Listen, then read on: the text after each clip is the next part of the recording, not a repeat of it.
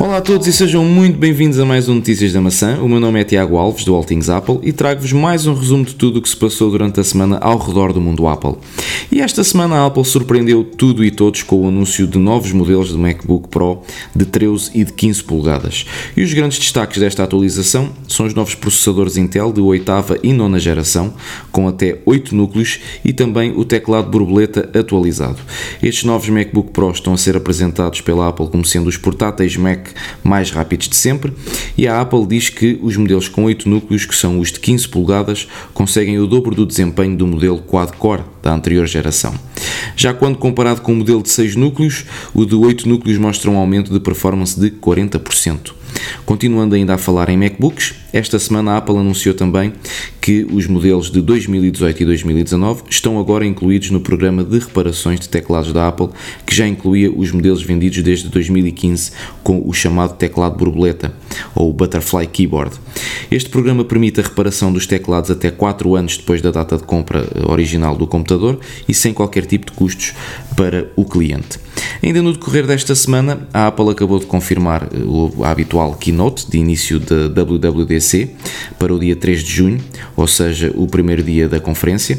Esta confirmação eh, chegou através dos vários convites enviados pela Apple à imprensa e a keynote de abertura da WWDC 2019 realiza-se então, como vos disse, no próximo dia 3 de junho, pelas 18 horas, hora de Lisboa, no McEnary Convention Center em San José.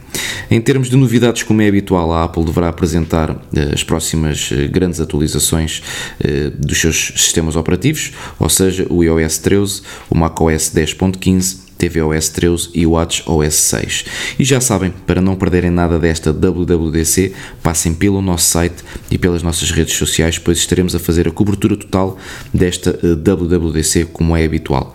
Nesta semana também a Apple lançou um novo update para iPhone e iPad, o iOS 12.3.1, que visa corrigir bugs da versão anterior, nomeadamente problemas na realização ou recepção de chamadas VoLTE, ou seja, voz sobre 4G.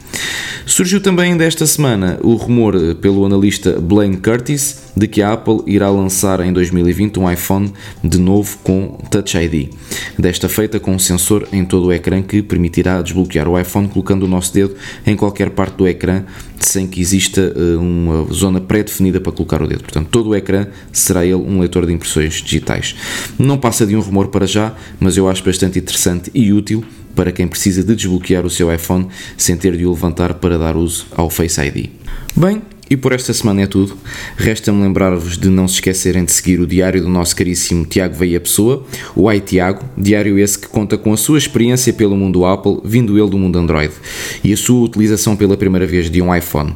Todos os dias podem seguir a sua experiência com o apoio da Expert Store, que permitiu eh, a utilização de um iPhone 10 por parte do Tiago Veia Pessoa para esta experiência.